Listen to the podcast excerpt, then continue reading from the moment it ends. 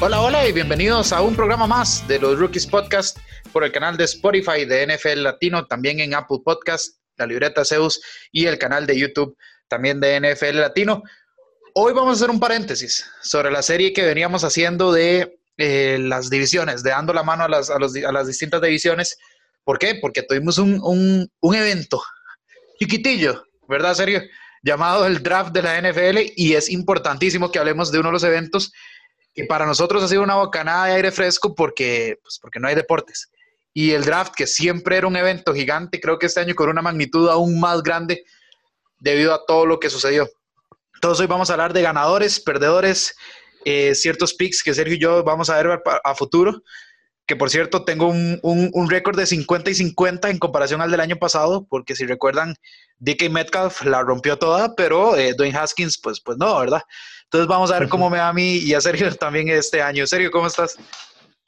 Hola, hola Bruno y a todos los que nos escuchan por el podcast de los rookies. Muy contento de estar aquí con todos ustedes. Y yo creo que Bruno dan el clavo y de hecho no solo, no solo para nosotros que seguimos la NFL, sino para, todo para toda persona que tal vez está como muy metida en el deporte. De hecho, no sé si, si, si te sabes esta estadística, Bruno, pero este, este draft fue el más visto en la historia de, desde, que se, desde que se televisa pues este evento. Y yo creo que es por esto, ¿verdad? Es, es por, por el tema de no tener deporte, de, de o sea, tratar de buscar algo nuevo, ¿verdad? Eh, vos, vos y yo que estamos como muy inmersos en el mundo de las apuestas, trabajamos realmente en eso también. Eh, inclusive sabemos que para mucha gente también fue como la oportunidad perfecta, ¿verdad? Este, para, de, para volver un poco, ¿verdad? A sentir ese, esa vida normal que teníamos antes, por ejemplo, por lo menos en el deporte. Pero bueno, siento que eh, fue un, un, draft que estuvo a la altura. Bruno, lo único que no, que no estuvo muy feliz en eso fue, fue el comisionado Roger Goodell porque tuvo que, tuvo que, que sacar o, tuvo que anunciar más picks de la cuenta, ¿verdad? pero, pero ya después de eso yo creo que todo, todo salió muy bien y, y, y sí, siento que es un, es un draft que dejó buen talento en creo que todos los equipos y que, y que va a valer la pena hablar de ellos. Sí, un draft serio que tenía talento, como vos decís, por, por montón, en especial en lo que era pues las alas abiertas, ¿verdad? Pero, pero sí un draft que, que estaba cargadito de bastante, bastante buen talento. Y vamos a empezar con los que les fue bien, con los que agarraron este draft, Sergio, y dijeron, aquí es donde yo armo mi equipo, aquí es donde encuentro mis figuras de, de, de la franquicia para los próximos 10 años y vamos, vamos con ellos a muerte. Vamos a, hacer, vamos a cada uno a dar sus tres ganadores del draft, aunque yo tengo que admitir, no sé si vos también tenés, pero yo tengo menciones honorables también, porque creo que muchos equipos hicieron un muy buen draft. Entonces, serio, dame tu primer ganador de este draft.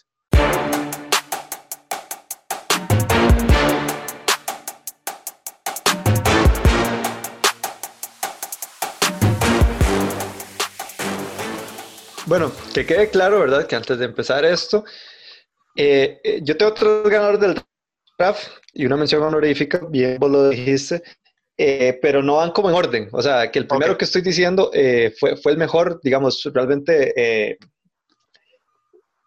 creo, que, creo que los tres ganaron y ganaron bastante bien. Obviamente, también este, hubieron otros equipos que, que ganaron, pero yo creo que estos fueron a los que les fue mejor y yo siento que no se ha hablado mucho del tema, pero, pero qué bien le fue a los Arizona Cardinals. Qué bien le fue a los Arizona Cardinals.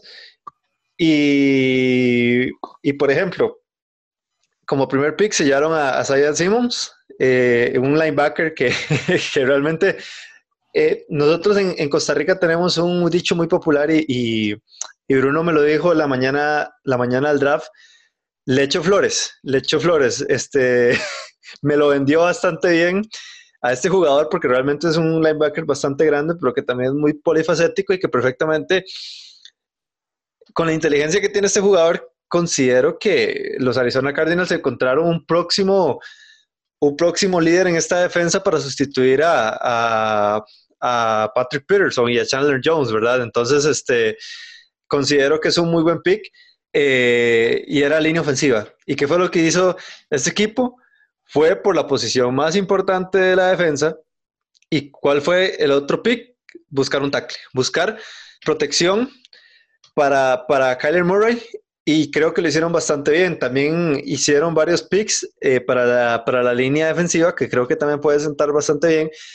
Eh, y a pesar de que no tuvieron un, pick de ronda número 2, considero de que este equipo, ya con las armas que tiene, porque yo te voy a ser sincero, creo que también otro pick de ronda 7 de draft era, era un corredor, pero yo creo que ahorita con lo que tienen, ¿verdad? Con Kenyan Drake y lo demás, eh, siento que, que, van a solucionar ese tema de que se les fue pues, pues eh, Johnson y que ahora con, con DeAndre Hawkins y, y, y, pues Larry Legend y con estas piezas, este equipo va a dar mucho que hablar en esa, en esa división oeste. Sí, concuerdo con vos. Yo, eh, yo ese draft de Arizona lo vi muy completo. Como dijiste, habían dos, este, pues, dos grandes áreas y dos grandes necesidades, que eran evidentemente línea ofensiva y, y, lo, lo, consiguieron con un gran tackle. O sea, a ver, creo que identificar las prioridades antes de un draft es importantísimo, pero el poder cumplirlas es, pues, es lo importante. Creo que Arizona lo hizo.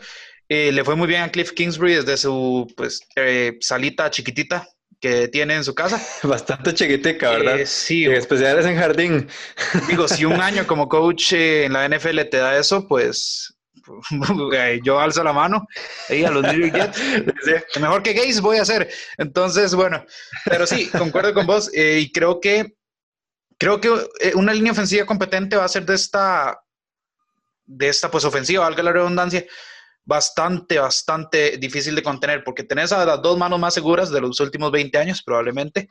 Tenés también a un buen corredor en Kenny que además la reventó cuando llegó a Arizona la, temporada anterior. Y tenés a un, a un Kyler Murray que es bastante móvil, o sea, y bastante rápido. Si a Kyler Murray le da la gana correr, eh, anda, ve vos cómo, cómo detenés a, a, esa ofensiva. Entonces creo que lo hicieron muy bien.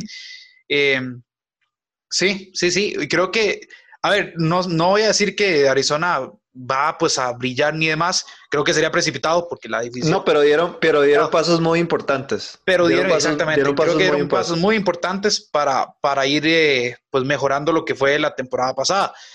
Serio, mi primer ganador es eh, Tampa Bay.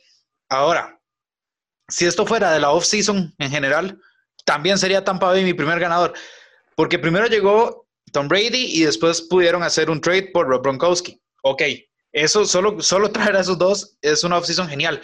Pero ¿qué hicieron en el draft? Consiguieron a Tristan Wirfs. Tristan Wirfs, ok, la razón por la que yo el año anterior banqué y apoyé y defendí a DK Metcalf ante todos fue por lo que hizo en el Combine. Tristan Wirfs es el DK Metcalf de este año, con que obviamente en diferente posición, pero ¿a qué me refiero? Que agarró el combine y eh, lo despedazó. O sea, Tristan Wirfs es, un, es una máquina y esa máquina va a estar defendiendo a Tom Brady.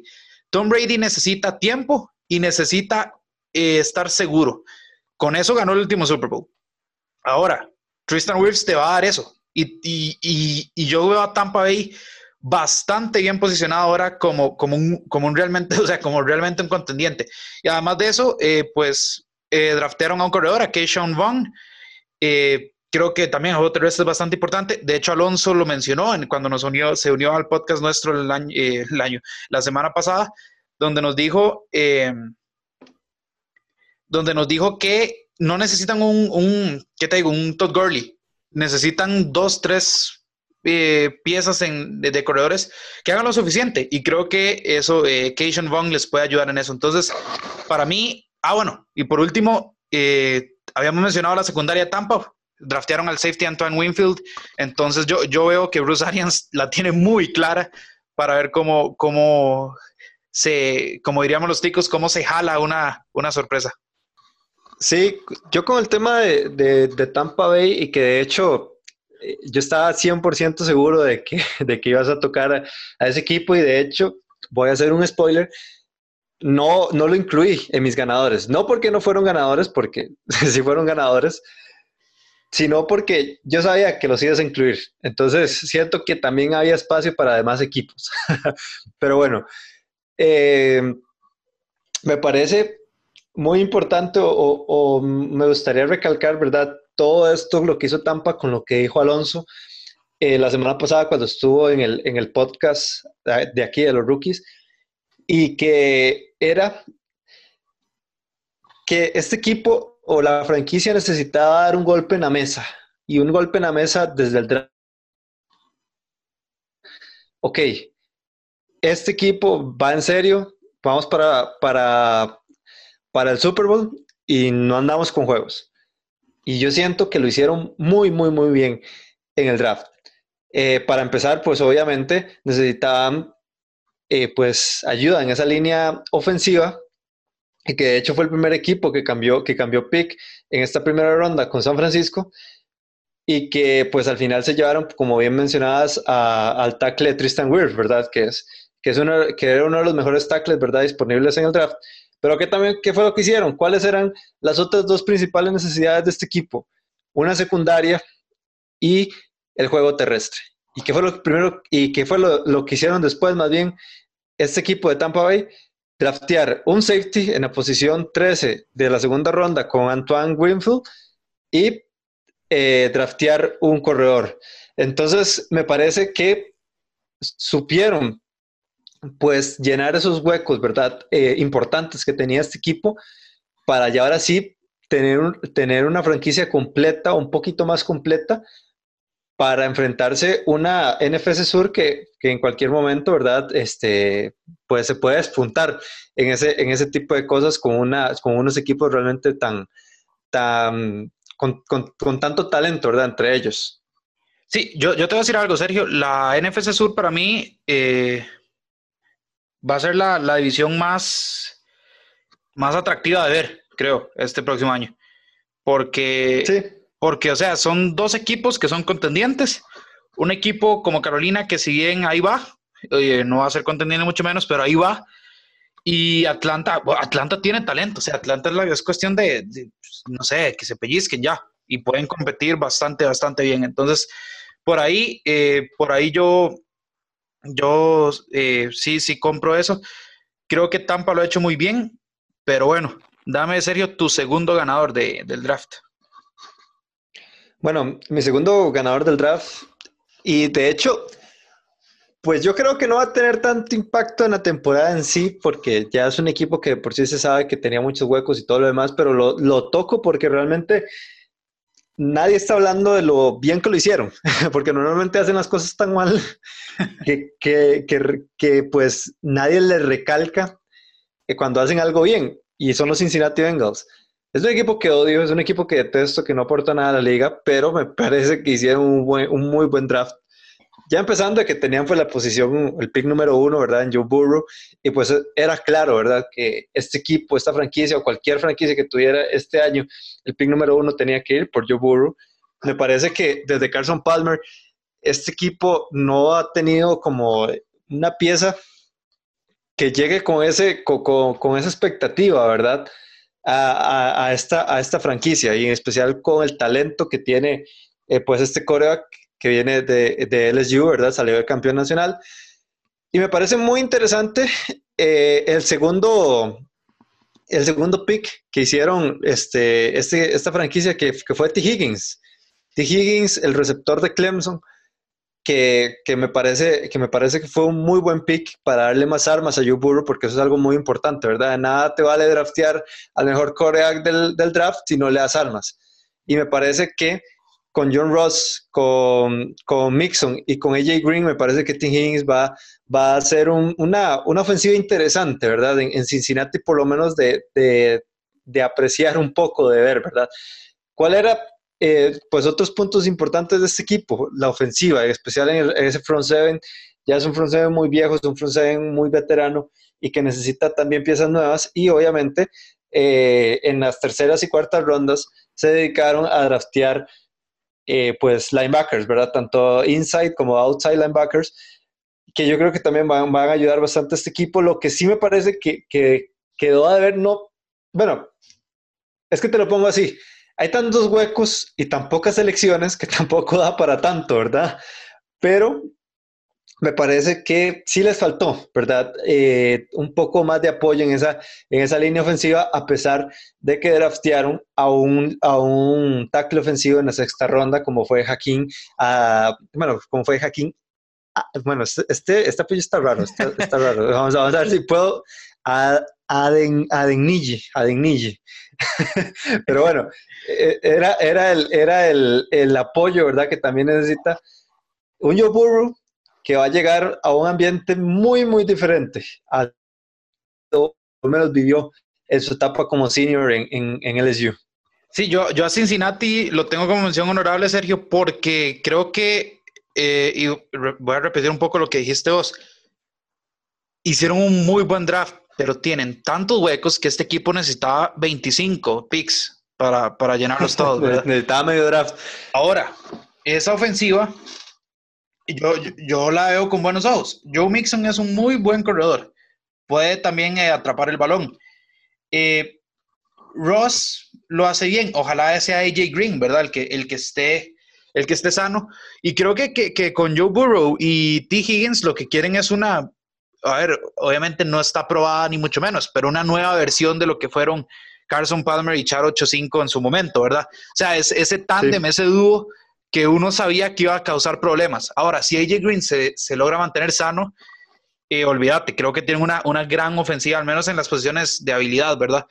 Eh, creo que tiene una ofensiva bastante prolífica y que si a Burrow le dan su, su, buen tiempo, eh, creo que Cincinnati va a vender caras sus derrotas, porque igual van a perder bastante, pero creo que, que, que va a venderlas mucho más caras que lo que hicieron, por ejemplo, el año anterior si Cincinnati sigue por este camino los años que vienen, creo que es cuestión de dos, tres años para, para verlos ya competir eh, por un puesto en playoffs. Sí, sí, me parece que este año van a conseguir más de dos, más de dos victorias en, el, en la temporada. Sí, de eso absolutamente. Pero bueno, serio, mi segundo ganador. aunque, aunque sí, eh, es que esa barra, esa barra está complicada de, de, no vencer, ¿verdad? Sí, ahora. bueno, bueno, la verdad es que sí, eh, es que conseguir solo dos victorias es algo atroz, es realmente crítico. Pero, pero tienen una ofensiva para conseguir cuatro o cinco, digo yo, ¿verdad? Por ahí. No, no, no he visto muy bien el calendario de ellos, pero, pero tienen, tienen, con qué, tienen con qué vender caras y no las derrotas.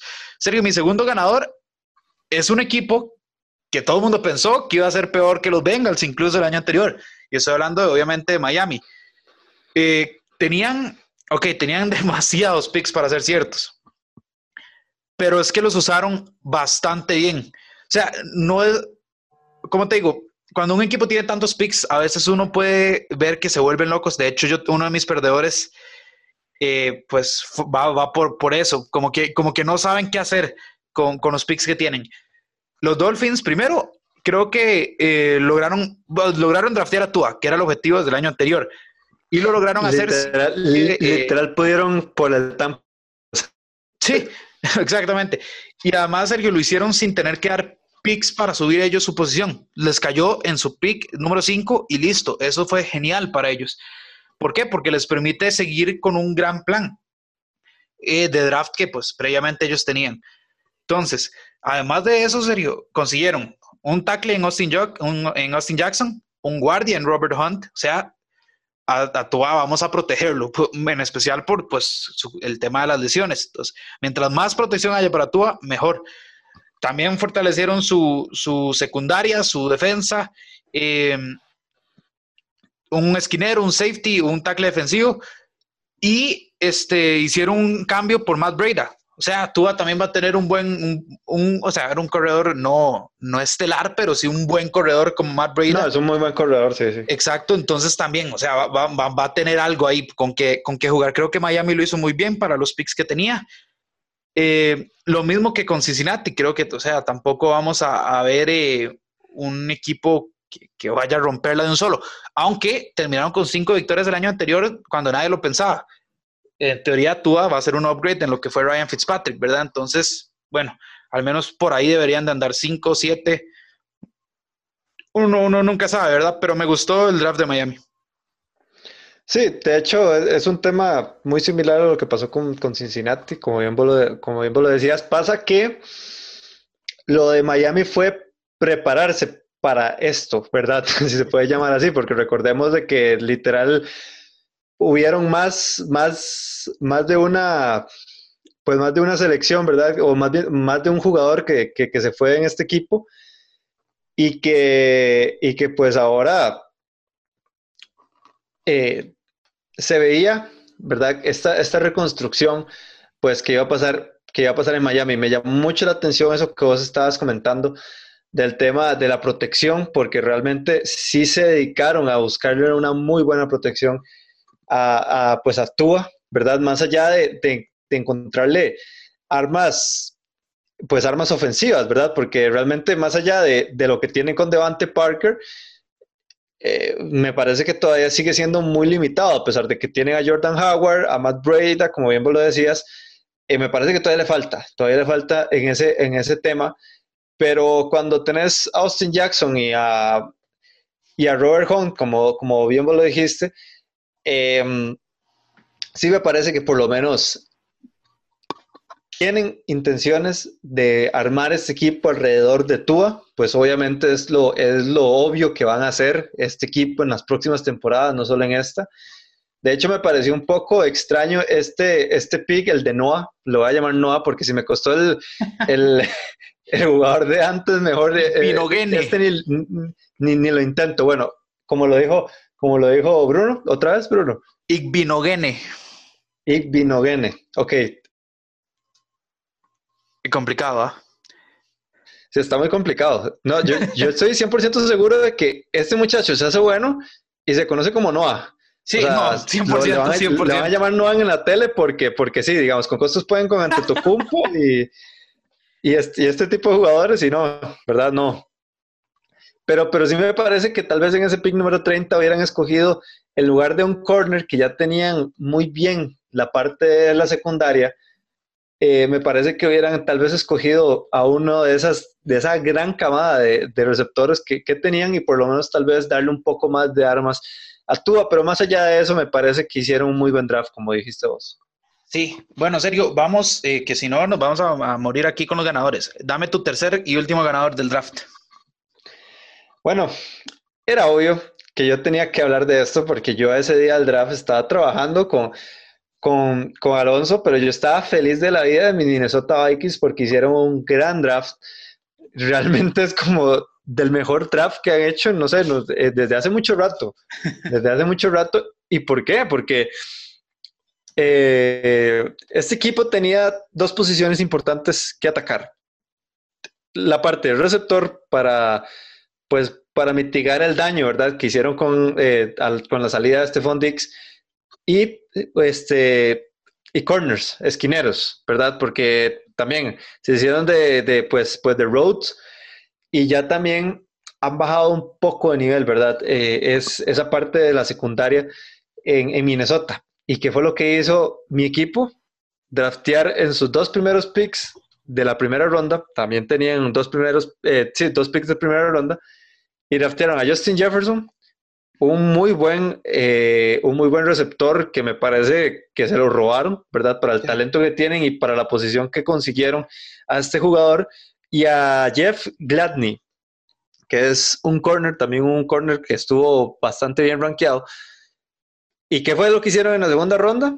Pues darle más protección a Kirk Cousins, porque esto ha sido un problema constante que ya se ha venido solucionando en Minnesota, pero que todavía está, todavía no se ha todavía no se ha eh, solucionado por completo, como es, como es el caso de, de Ezra Cleveland. Entonces, me parece que hicieron un muy buen trabajo, se dedicaron también eh, a buscar pues piezas en el, en el, costado defensivo, yo creo que es para reforzar un poco, ¿verdad? También y mitigar, como bien lo dije, las, salidas tanto de Rhodes como de Limbal Joseph, ¿verdad? Entonces, me emociona, me emociona Bruno, la verdad lo que hizo, lo que hizo Minnesota porque, porque tuvo muy buen draft.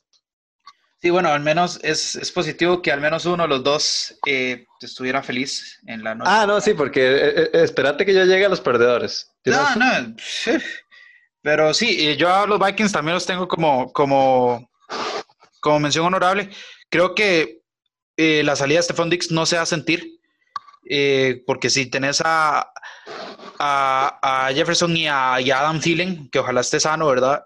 Eh, con Alvin Cook ahí atrás. O sea, ¿verdad? Minnesota es un equipo de playoffs. Si mejoran la, protección a Kirk Cousins, que uno supondría que va a pasar, y tener y reemplazar a, a, Stephon Dix sin, sin ninguna prisa, sin ningún apuro, eh, creo que Minnesota tiene un upgrade a lo que fue la, campaña anterior. Sergio, te va a sorprender, pero ¿sabes quién es mi tercer eh, ganador del draft? No me digas. Eh, y lo digo con dolor, con amargura. es amargura, realmente es amargura lo que, tengo, lo que tengo. No, me, no, me lo esperaba, no me lo esperaba. mi tercer ganador del draft es, son los Dallas Cowboys. Ahora, ahora voy, ahora antes de que, de que todos los que nos escuchen empiecen a burlarse y a, y a, no sé, a lo que sea que quieran hacer, yo les voy a decir algo. Primero, no estoy feliz de ponerlos aquí, pero a ver, hay que ser hasta cierto punto objetivo y decir que eh, Jerry Jones debería seguir haciendo los drafts desde su yate, porque como que las olas del mar le acomodan las ideas. Estoy hablando que mi equipo, los New York Jets, dejaron en bandeja de plata básicamente a CeeDee Lamb, uno, el mejor, el mejor wide receiver que había en esta clase, y los Cowboys, pues si les cae, ¿cómo no lo van a ahorrar? Hicieron lo que tenían que hacer. Ahora, los Cowboys no es como que tengan problemas en esa zona, tienen a Mari Cooper, tienen a Michael Gallup, pero, pero no podías dejar pasar un talento como CeeDee Lamb. Eso es uno. Creo que ese fue un gran acierto. Eh, de, de, de, Jerry, de Jerry Jones. Y después... ¿Te dolió? Sí, no, no, no, no tienes idea. Eh, eh, fue, fue como la sal a la herida de que los Jets dejaran pasar así Lam y que después, o sea, es que tenía que, por supuesto, tenía que el karma algún día me iba, me iba a venir a, golpear. Pero bueno. y después, Sergio, en la segunda ronda, draftean al esquinero Trevon Dix, que creo que es un gran esquinero que tiene mucho potencial en una zona que les, les va a ayudar. Eh, Dallas esta, esta offseason se ha movido mucho en lo que es la, la, secundaria y creo que Trevon Dix es una gran pieza que puede, que puede pues, complementar ahí lo que, lo que ya tenían. Que, a ver, Dallas, Dallas por equipo debería ganar la división y debería ganar eh, mínimo un partido de playoffs por equipo.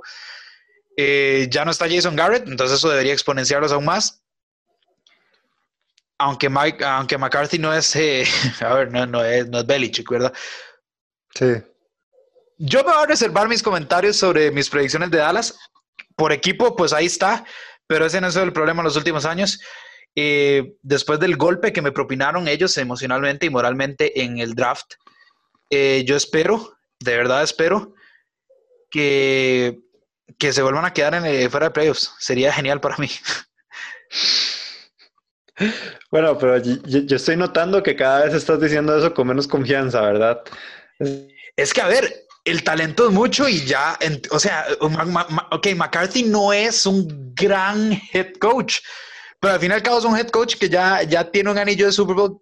Mejor que Jason Garrett es. Y si sos mejor que Jason Garrett, debería ser lo suficientemente, eh, lo suficientemente competente para llegar a los, los playoffs. Sí. Sí, sí, me, parece, me parece bien. Tengo, tengo que hacer un spoiler, tengo un, conflicto de interés con este pick para, para, lo que sigue en el draft, eh, para lo que sigue en el podcast, perdón. Eh, pero, pero sí, lo, lo, hicieron, lo hicieron bastante bien. O sea, por lo menos que Jerry se haya escondido en su, en su bote de 42 millones de dólares está, o sea, le hizo bien, le hizo bien al, al, pues al señor. Eh, una pregunta rápida, Sergio. Eh, ¿Preferirías un barbecue ahí en la de casa de Cliff Kingsbury o un, o un tourcito en el, en el, yate del señor Jerry Jones? No, tengo que reconocer de que me quedo. no, que algo se mueva ahí medio raro, entonces. Sí, sí, sí, sí. Eh, pero ambos están bien, ambos están mejor que, el, que, las dos casas juntas, ¿verdad? nuestras, nuestras casas juntas. no, nuestras dos casas juntas son el jardín de, de cualquiera de los dos, seguramente. Pero Sergio, pasemos a los perdedores, a la nota gris de lo que fue este primer perdedor.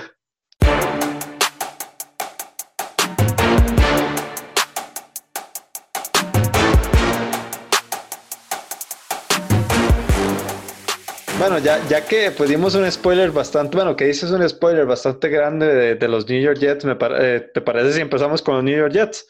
Eh, pues sí, sí, sí, tengo que, tengo que desahogarme, sí, sí.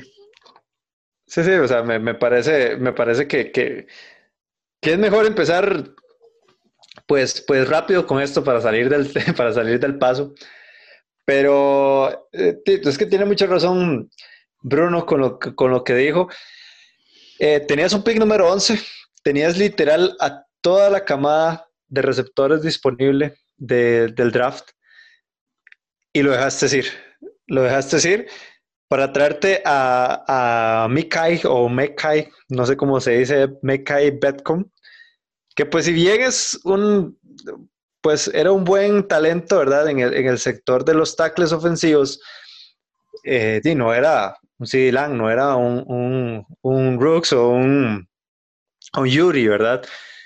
Eh, me parece que, que, que, que este front office no hizo las, las no, no aprovechó el draft con el nivel de calidad de picks que tenían, porque realmente tenían picks muy altos en todas las rondas, ¿verdad? Eran, eran picks tempranos y me parece que no los, que no los, pues no los aprovecharon de la mejor manera. En Mims, que yo creo que ese no estaba, bueno, Bruno, Bruno sí sabe más del tema, pero, pero cuando, cuando estaba eh, Denzel Mills, yo creo que no estaba ahí entre los, más, entre los mejores rankeados en, en, los receptores. Entonces, me parece que sí, que, que, que, que los Jets, no me parece que hiciera un draft tan desastroso, pero que sí desaprovecharon oportunidades muy importantes del, para la calidad de, de, picks que tenían dentro del draft. Eh, ok, sí, vamos a ver, eh, vamos por partes. Eh, la línea ofensiva de los Jets, si, no si bien no es la mejor, no siento yo fuera la prioridad. ¿A qué me refiero con esto?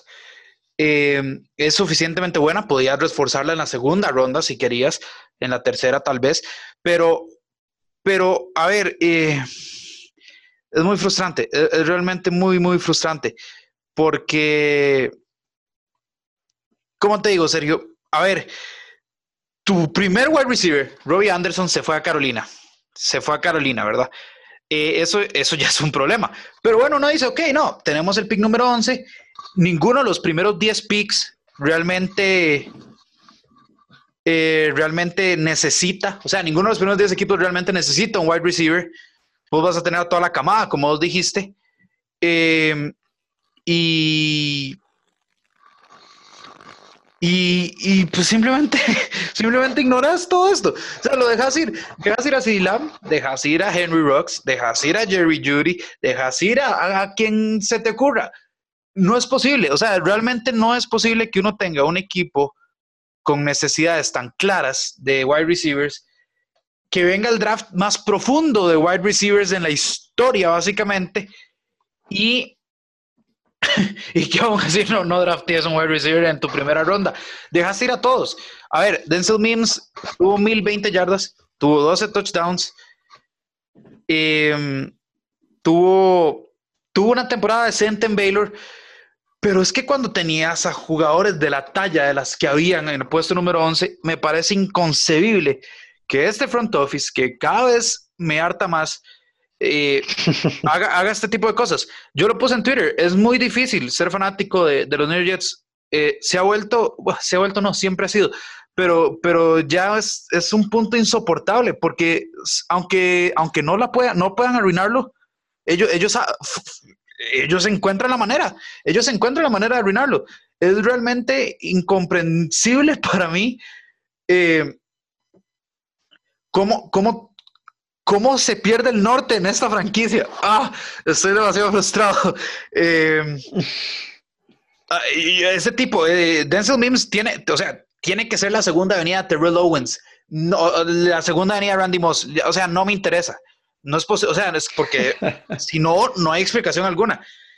¿Cómo alga la gente? O sea, no, no entiendo, no entiendo. Y, y Beckton, o sea, Beckton, a ver, tiene que ser el mejor liniero ofensivo en la historia. para que este draft sea, sea algo, algo pues, que, que, se pueda digerir, porque realmente, em, realmente es muy frustrante. Y tuve bastantito, y aquí te voy a acusar a vos y Alonso, tuve bastantito con sus mensajes molestándome. Es, lo peor es que no puedo hacer nada, lo peor es que no puedo hacer nada, porque... Sí, es que, es que, ese, es, es que ese es el tema. No, no tengo cómo defenderme. Sí, sí, es que, es que ese, es el tema. O sea, que, que, que, tu equipo tampoco ayuda a la causa y que. Y, es que, poniéndolo en palabras simples, en palabras resumidas,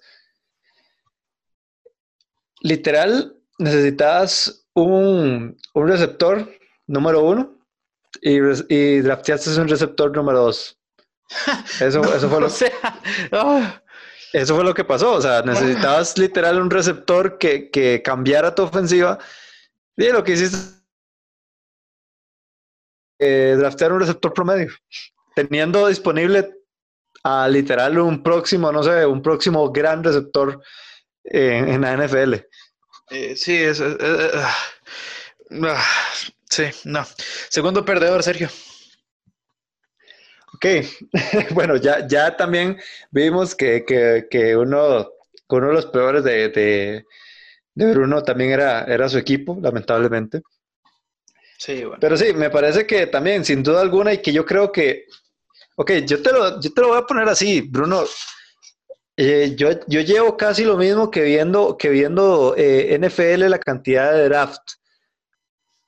Y yo nunca había visto un draft tan malo, pero un draft tan inmoral como el que tuvo los Green Bay Packers. o sea, por el, amor de Dios, o sea, yo, yo, o sea, yo estaba sorprendido. Yo, yo estaba diciendo, no, fijo, van a, o sea, en ese pick número 26 que, que tuvieron, o sea, yo, yo dije, no, fijo, van a draftear, no sé, a un linebacker o a un, o a un wide receiver o, o algo así. En el peor de los casos, este, eh, en el peor de los casos, tal vez un tackle ofensivo bueno que también que le ayude a Aaron Rodgers. Ok, o sea, no draftearon a ningún wide receiver. Viendo que este equipo necesita apoyo en ese, en, ese, en ese campo. ¿Y qué es lo que drafteas? A Jordan Love. Yo como le decía, yo como le decía a mi mejor amigo, pues, el día siguiente, porque realmente él, es, o sea, él, no sigue tanto el fútbol americano como, como nosotros, realmente, o sea, con costos sabe así la estructura básica del, del deporte, pero sí, siempre le ha gustado los Green Bay Packers. Y, y me puso un mensaje en el mismo draft y me dijo, pero ¿qué fue lo que pasó? porque realmente nadie, nadie, eh, nadie estaba esperando que esto pasara. O sea, en serio, fue algo muy atípico. Y es que pongamos en contexto algo. Y si, si quiero poner en contexto la situación que pasó hace ya más de 10 años con el tema de Brett Favre y Aaron Rodgers. Ok, cuando Aaron Rodgers llegó a esa posición, a la posición número 26 también, creo que era 26 o 24, alguna de esas dos era. Ok, Aaron Rodgers era uno de los dos primeros mejores rankeados corebacks de, esa, de, ese. Aaron Rodgers primero, de primer pick. Pasa que raramente cayó al pick 24, el pick 26, y que Green Bay lo tomó. Ok, Jordan Love no era el mejor, ni era el segundo mejor coreback rankeado en este draft. Me parece que le están dando mucha. Eh, me parece que le están dando o sea, demasiado, demasiado aire a este, a este jugador para ver qué es lo que pasa y me parece que fue muy arriesgado, en especial cuando le, le pagaste tanto a Aaron Rodgers para que fuera tu futuro, tu franquicia los próximos cinco años y que ya su segundo año de contrato, no, tercer año de contrato, ya estés pensando en que lo vas a sustituir. Me parece que no es el momento. Y sin contar el segundo, el segundo pick de que, que, que hicieron, que, hicieron los, los, Green Bay Packers en AJ Dillon. Ok, tenés a Williams. De, de, no, no, ¿cuál Williams? Tenés a Aaron Jones. Aaron Jones. O sea, uno de los mejores corredores de la temporada pasada y lo que drafteaste en lugar de buscarte un nuevo receptor, fue, sí, pues no sé, buscar algo, algo, algo más en los running backs, una posición que ya tenés, pero recontracubierta en ese equipo de las pocas que están ahí después de Aaron Rodgers. O sea, yo, yo, no entiendo qué fue lo que pasó en, en, Green Bay. O sea, sin contar todos los, todos los picks que realmente no, eh, pues no llenaron tantos huecos como se quisieran llenar en, un equipo. Sí, yo también tengo los Green Bay Packers, y es que, ¿cómo no? Voy a hacer una pausa, voy a hacer una pausa. Voy a hacer una pausa, te voy a, interrumpir por última vez. Ok, eh, ver mi, mi, resignación. O sea, yo por dentro estoy feliz porque yo siento que finalmente le vamos a poder ganar dos veces en la temporada a los Green Bay Packers. Pero, pero es que las cosas no se pueden hacer tan mal, Bruno. Sí, es que ese es el problema. Los Green Bay Packers dejaron ir a, dos de sus mejores linebackers en Kyler Fackrell y en Blake Martínez. Es evidente que necesitan un wide receiver más. Más evidente que incluso lo de los Jets, yo creo, porque Green Bay ya es, o sea, está a unas cuantas piezas de ir a un Super Bowl. O sea, ya llegaron a la final de conferencia el año anterior. Eh, creo que la regresión ha sido monumental. Eh, en especial cuando la NFC se ha armado en, básicamente en, cada equipo que era potencia se ha armado bien y... de hecho, de hecho, si vos me preguntas, todos los equipos o los tres equipos restantes de, la NFC Norte, ok, después del draft yo te, yo te puedo decir, este equipo está mejor que el año pasado. Excepto por los Green Bay Packers. Así es, por supuesto, por supuesto. sí, sí, exacto. O sea, a ver, yo te voy a decir algo serio. Eh, Jordan Love no es un talento de primera ronda. La única forma en que tendría sentido que Jordan Love se fuera en primera ronda era si se iba a los New England Patriots por la necesidad que tienen los New England Patriots de, tener un, nuevo quarterback. Si no, Jordan Love no era para una primera ronda. ¿Y por qué sería una primera ronda? ¿Por qué gastar una primera ronda cuando tenés a todavía a Aaron Rodgers ahí? Y no es como que Aaron Rodgers sea una sombra de lo que alguna vez fue. No es que, no es que le pasara a Eli Manning en sus últimos años. No, no, no, no, no. Aaron Rodgers sigue siendo Aaron Rodgers. Necesita ayuda. Y tenías una clase fenomenal para conseguirle ayuda. Pudiste O sea, ahí estaba T. Higgins. ¿Por qué, por qué no, por qué no draftear a T. Higgins en lugar de, en lugar de a Jordan Love? O sea, es que realmente no entiendo. Y después, como vos decís, tenés a Aaron Jones, que fue una máquina de hacer anotaciones el año anterior, y en lugar de después, ok, ok, ya, bueno, Jordan Love, pero ahora sí, consigámosle una, una, una ala abierta al menos decente a, a Rodgers para acompañar a Dante Adams. No, no, no, vamos a, vamos a ir por AJ Dillon de Boston College, ok, AJ Dillon. Y después un Tyrant eh, de Cincinnati que se llama Josiah de Guara eh, bueno, el Tyrant por lo menos yo te lo puedo entender, que este equipo necesitaba un Tyrant. Sí, se fue, se fue, se fue Jimmy Graham, pero, pero, pero, uff, y, y, los linebackers me, me, los imagino también, ¿verdad? Porque, porque, pues, como que no, yo siendo Aaron Rodgers estaría muy, muy enojado. O sea, realmente enojado. Eh, sabemos que Rodgers no es una personalidad fácil y que hay, hay, que ver qué puede suceder con Rodgers. O sea, no tengo idea qué va a hacer Rodgers sinceramente. Pero, sí. pero de que no está feliz, no está feliz, Sergio. Y, te voy a decir algo. Por supuesto que no. Un eh, creo que incluso fue hoy. Hoy eh, sacaron una gráfica de, los pues, mejores 10 eh, o los 10 quarterbacks que más pases de anotación tienen en la historia. Ahora, sacaron la gráfica solo teniendo en cuenta los pases de touchdown que han hecho a, rondas número uno. Roger solo ha hecho un pase de anotación a una primera ronda. Y fue el año anterior al Tyrant eh, Marcellus Lewis. Así lo han ayudado a Aaron Rodgers durante sus años en Green Bay. Es, es increíble, o sea, realmente es increíble, pero en el mal sentido de la palabra, que, esto le suceda a un equipo teniendo un quarterback como Aaron Rodgers. O sea, viejo, eh, sea, es un poquito de esfuerzo, no, no se puede ser tan negligente. Eh, o sea, no, si, si, si, el front office de los Jets hizo mal las cosas, el front office de Green Bay es que, a ver, ni en la XFL se puede hacer algo así de malo. es increíble. Sí, Sí, la verdad, la verdad es que es, muy complicado lo que está pasando en el Bay. Yo siempre he sido un, completo eh, creyente de que Aaron Rodgers no ha tenido, o más bien que, la culpa del no éxito, no más éxito que ha tenido Aaron Rodgers ha sido del equipo, no de propio Aaron Rodgers. Y antes le echaba mucha culpa a McCarthy, pero esto me dejan pensando otras cosas diferentes, ¿verdad? Sí, sí, realmente. Eh, y que realmente no, no se sabe qué es lo que va a pasar. O sea, yo me lo decía sobre la actitud de, de, Aaron Rodgers. O sea, Aaron Rodgers es medio diva. Medio diva calladita. O sea, no es un, no es un, no es una diva este, que está ahí como Del Beckham o como Jalen Ramsey. porque él es calladito, pero él hace mucho daño. Le hace mucho daño dentro, dentro de un dentro eh, pues de un vestuario, ¿verdad? Entonces creo que Alonso lo dijo, lo, lo, dijo muy bien. Eh, es sumamente pasivo agresivo. Exactamente, eso es, eh, eso es Aaron Rodgers y que, y que vamos a ver qué pasa porque tampoco LeFleur creo que ha tenido tanta autoridad en este equipo, ¿verdad? Como para manejarlo a, a su gusto, ¿verdad? Entonces, está complicado. Y una última cosa para cerrar el tema de los, de los Green Bay Packers. Para muchas de las personas que dicen que ojalá que, que esto, que Aaron Rodgers se vaya a los, a los, New England Patriots tranquilos, eso no se va a dar.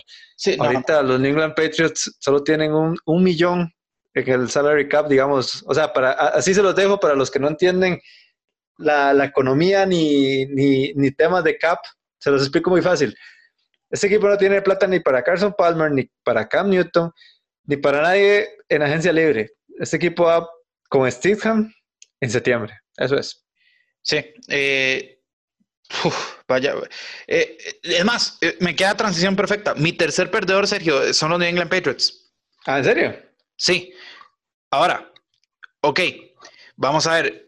Bill Belichick es como, es como, bueno, yo sé que vos no sos muy fan de Star Wars, pero, pero, a ver. no sé, digamos. el, tipo es un tipo raro, es como un, como un, un Dark Lord de lo que, de lo que puede, de lo, en, lo que es la NFL. Hace cosas sin, que, o sea, que uno no ve, ¿verdad? Y siempre le salen bien. Y en el draft es, pues, es, ha sido especialista en draftear gente que se hace muy buena y lo hace de manera muy constante. Tanto así que no, los, no, no, les paga, deja que se vayan porque sabe que en el próximo draft puede conseguir a alguien igual o mejor. Pero, o sea, si tenés las limitaciones de cap que acabas de mencionar y, y, y, no drafteas un quarterback, o sea, yo, de, ok, toda mi vida he ido en contra de Bill Belichick y nunca me ha salido. Creo que esta puede que sea la primera vez. O sea, bueno, depende, depende realmente del objetivo que, que, sean, que tengan los New England Patriots. Pero, pero, o sea, no sé, yo, yo hubiera ido por un quarterback. Ahora, ok, digamos que Green Bay llega a hacer el trade-up y me roba Jordan Love. Eh, pues eso nadie lo pudo haber previsto, ¿verdad? Pero bueno, ahí está Jalen Hurts. Ahí si no te puedes esperar a un poco más, o sea, con Jalen Hurts igual te hubieras podido esperar, pero está en Jake Fromm, o sea, gente, no me entendés, algún quarterback, yo, o sea, eh, confiar en Steedham ese se me, se me antoja a mí realmente complicado. Ahora es Bill Belichick, como dije, él hace cosas raras. Eh, sí tengo que admitir que fuera el perro el que el que el que que es, es una seña de sabiduría, pero pero bueno, eh, volvió a draftear dos Tyrants. No sé por qué quieres draftear a dos Tyrants. Eh, ok, yo sé que lo de Aaron Hernández y Gronkowski funcionó, pero, pero ¿cuáles son los chances de volver a tener a Aaron Hernández y a Gronkowski, verdad? En especial en, un, en, un, draft donde los Tyrants no eran, no eran la mayor, pues, eh, atracción. El mayor exponente, el mayor exponente. Sí, entonces eso, eso me deja un poco, un poco, un poco sin sabor de boca. Eh, Kyle Duggar, el safety que tuvieron en la ronda número 2 de la Division 2, eh, ¿me entendés? Eh, realmente no entiendo mucho el, draft de los, de los Patriots. Eh, ahora, bueno, evidentemente Bill Belichick y su perro sabrán más que yo, pero, pero realmente no, no lo entiendo. Bueno, y también como dato interesante de los New England Patriots fueron los primeros en seleccionar un kicker. Sí, se, lo llevaron, se lo hallaron en quinta ronda, que es una ronda muy alta para un kicker. Pero yo, vieras que, que, yo no veo tan malo el, el draft de, de, los New England Patriots, lo veo extraño. De hecho, yo, yo, se los dije en el, en el, pues en el chat que nosotros tenemos, porque me llamó la atención eso, que, que se trajo muchos, muchos jugadores de divisiones o de, o de o de college no tan reconocidos, ¿verdad? No es el caso, como bien vos lo dijiste, de Duggar, que viene de Lenoir Ryan, hasta ahora yo conozco ese, ese college que es de, de, de la División 2, ¿verdad? Y, el, y, la quinta ronda, Justin Rohrwasher, Washer, que es el kicker, que viene Marshall. Entonces, o sea, este, sí, son, son, son este college que no son muy conocidos, eh, que, no, que no tiene como mucha tradición, ¿verdad? A nivel de draft. Y hay que ver qué es lo que pasa con ese equipo. Realmente, como decís vos, eh, Bill Belichick es una mente extraña y cuando nosotros creemos que, que pues ya está derrotado, pues sale con, con un Super Bowl, ¿verdad? Entonces, eh, habrá, que ver, habrá que ver qué es lo que pasa. Yo sinceramente, Bruno, para terminar este, este bloque, o sea, creo que yo no, te lo puedo decir así, yo creo que en, la vida he odiado a una persona tanto particularmente. Bueno, sí, sí, sí, sí, sí he odiado y, y, esa persona la odio más que, que, a, que a esta, vos sí sabes muy bien cuál es. Ahí, te hago, ahí te hago un spoiler, no es, es, del otro fútbol, ¿verdad? Pero bueno, es otro tema. Eh, pero no hay persona que odie más en el fútbol americano ahorita, después de todo lo que ha pasado en este offseason, que Bill O'Ryan. Por el amor de Dios, Bill O'Ryan. Como, como, digo, este, como digo todos los días, my God, o sea, ¿qué es lo que está haciendo este, este hombre con esta franquicia? Y pues obviamente tenía que poner a, a, pues a, los, a los Houston Texans como también un equipo que, que perdió, ¿verdad? porque, bueno, primero no tenía muchos picks, porque obviamente diste tu primera ronda por, por, por Larry Mitonsil, que Larry Mitonsil no vale una primera ronda. Fue una primera ronda en su momento, pero ya no vale una primera ronda. Y pues, y pues bien, trajiste un, un tackle defensivo como Ross, como Ross Black, Blacklock. My God, o sea, hoy, hoy, con los nombres estoy fatal. tampoco son muy fáciles. Blacklock sí, pero, pero hay otros que de verdad. y pues bueno, y, y, en el, y, en la tercera ronda te fuiste como linebacker, que también me parece que, que era una necesidad del equipo, eso sí está bien. Ok, pero, o sea, eh, te hace falta un, un, receptor de la calidad de DeAndre Hopkins que con esa, calidad, que con esa cantidad de, de picks obviamente no lo ibas a encontrar. Eh, necesitas, pues, es más protección para Deshaun Watson, que obviamente, pues, eh, pues draftearon un tackle ofensivo, pero no lo suficiente. O sea, realmente ah, me parece hasta, hasta intrascendente. O sea, yo cuando estuve haciendo este ejercicio de ver quién ganó, yo, o sea, ¿qué, qué hizo Houston? O sea, eh, entonces no sé. O sea, yo ya no sé qué pensar con Bill O'Ryan hasta que Bill O'Ryan no, no se vaya de ese equipo y no pertenezca a ningún equipo en la NFL, no voy a estar tranquilo porque ya no, ya no voy a tener la presencia de Bill O'Brien en, en, mi vida, en el, en el universo de la, de la, NFL. O sea, que se vaya a college. O sea, yo estoy feliz que se vaya a college, ya que no hay XFL, que se vaya a college, porque en college hay muchos college, hay muchas universidades y yo sé que ningún programa grande va a aceptar a alguien de la calidad de Bill O'Brien. Uf, fuertes declaraciones. No, pero es que, a ver, eh, ya se, se ha ganado esas declaraciones. Ya, ya, se sabía que Bill O'Brien era incompetente antes de ese draft, antes del, del trade de, de, Hopkins. Lo que ha hecho él es simplemente, básicamente, exponerle al mundo que él quiere ser despedido. o sea, no, no estoy mintiendo aquí. No es posible que este tipo todavía tenga un trabajo. Me recuerda muchísimo, serio, no sé si te acuerdas hace unos pocos años, eh, la labor que hizo Phil Jackson en el básquetbol como, como gerente de los Knicks. que cada cosa que, uno, que hacía uno decía, Dios santo, pero, pero bajo qué lógica. Bill O'Brien está muy cerca, si no es que ya superó a lo que era Phil Jackson en los Knicks. Porque cada cosa que ah, Bill O'Brien hace. Phil Jackson, pero Phil Jackson tenía un buen precedente. Digamos, ¿qué problemas que Bill O'Brien? bueno, sí.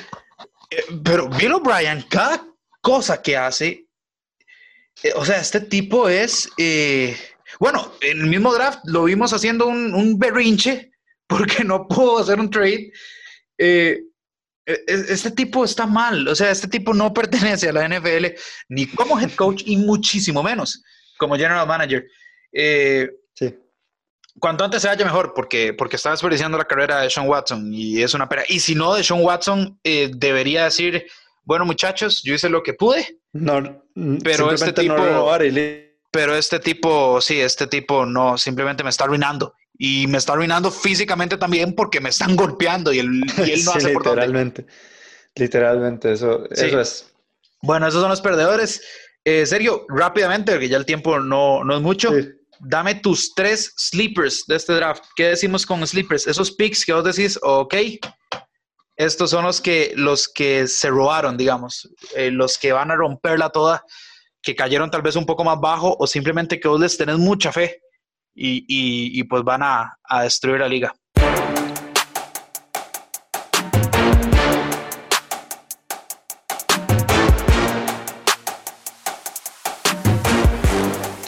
Bueno, te los, eh, voy con una pregunta. ¿Te los digo de una vez, de, un solo? Digamos, para... Dale, dale, seguido. Para, para movilizarse, ok. Un sleeper y que de hecho, eh, viendo, haciendo el ejercicio buscando, de buscando cuáles eran los ganadores y los perdedores, vi que muchos analistas lo pusieron como el ganador, el, el mayor ganador de, de, de este draft.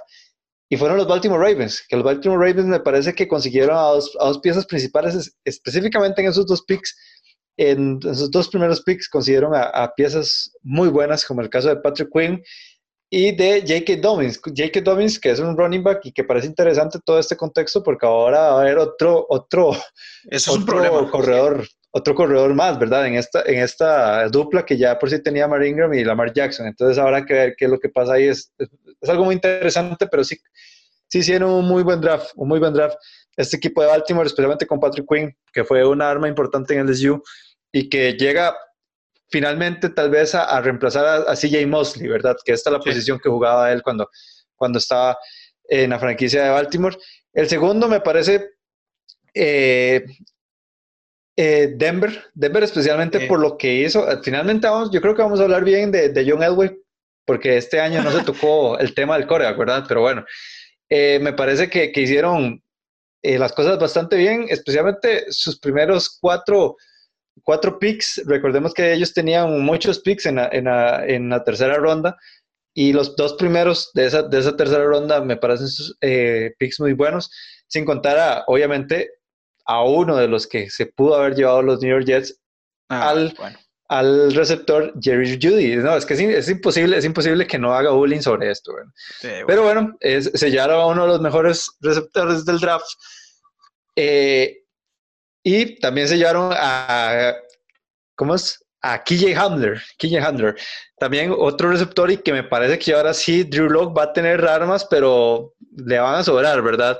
O sea, tiene, ya tiene a Melvin Gordon, tiene a Philip Lindsay, ahora tiene a Judy, tiene a Hamler y a Noah Fan que ojalá que, que, que, esto, que no... Que no Tiene que eh, proteger más el balón el muchacho, sí. sí que, que, no suelte tantos balones y tenés a Curlon Sutton, que me parece que Curlon Sutton es un muy buen, buen receptor, de hecho, de los que merece Bastante un infravalorado, más. sí. Sí, exactamente, muy infravalorado. Y que también este, esos picks de tercera ronda que yo te, que yo te mencioné, eh, me parece que, que, fueron también una muy buena adquisición y que ojo con Denver porque tal vez pueda dar un repunte ahí en esa división oeste, ya que ahorita eh, los Chargers me parece que hicieron bien piqueando a, Herbert, pero me parece que Herbert va a llevar un, toquecito de tiempo, ¿verdad? Entonces, eh, creo que, que, que, sí, que sí va, va, a haber buenos. Y alguien que me pareció particularmente interesante con todo lo que hicieron fue, fue los San Francisco 49ers, porque también tuvieron pocos pips, pero a diferencia de Bill O'Brien, que todo el mundo es mejor que Bill O'Brien en la NFL, ellos sí tal vez supieron este, eh, draftear mejor, ¿verdad? Con los pocos, con, sí, con la cantidad de picks limitados que tenían, ¿verdad? Pues se llevaron eh, al tackle, ¿verdad? Para reemplazar a Forrest Bogner en Javon, Kinlow, ¿verdad? Al tackle defensivo, de hecho es la misma posición que juega de Forrest Bogner.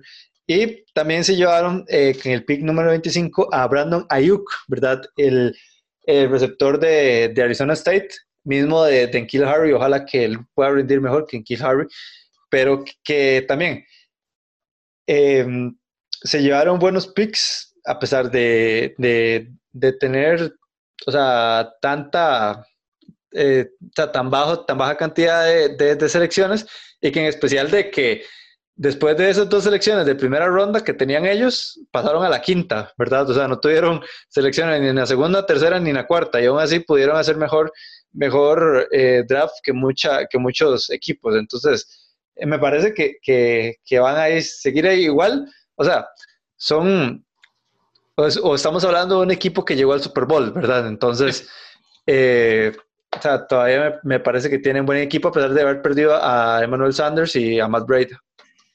Sí, yo creo que San Francisco eh, está ahí, o sea, va a estar ahí. Pero bueno, voy con los míos, Sergio. Primero quiero los Cardinals, vos los pusiste como uno de los mejores. Yo los tengo como unos sleepers porque creo que me a mí me parece irrespetuoso que Isaiah Simmons haya caído hasta los Cardinals, ¿verdad? Dicho esto, uy, yo, yo los Cardinals, eh, esa ofensiva está muy bien, esa ofensiva está muy bien. Y, si logran proteger un poquito a Kyler Murray, eh, cuidado ahí. La defensa creo que ya tiene gente como Chandler Jones, que es un fenómeno eh, Isaiah Simmons y Peterson, creo, o sea, es como una muy buena base y hay que ver qué, pues, el trabajo de Cliff Kingsbury, pero creo que en cuanto al draft, Arizona se, puede ir muy tranquilo. Voy a seguir con los Saints. Eh, los Saints, Sergio, creo que, a ver, eh, el equipo de los Saints está muy completo y los Saints no tenían tampoco mucho, eh, mucho que hacer. Eh, ¿Por qué los pongo yo ahí? Simplemente por, eh, por el centro César Ruiz, que creo que Drew Brees lo necesitaba. Eh, el tipo mide 6 pies 3 y, pesa como 340 libras, o sea... A, mí me hizo gracia, a mí me hizo gracia un tema, porque realmente cuando uno escucha a César Ruiz, es un nombre latino, pero así latinísimo, digamos. latino. y cuando yo vi hace, hace más tonte afroamericano, yo dije, esto no es un César, digamos.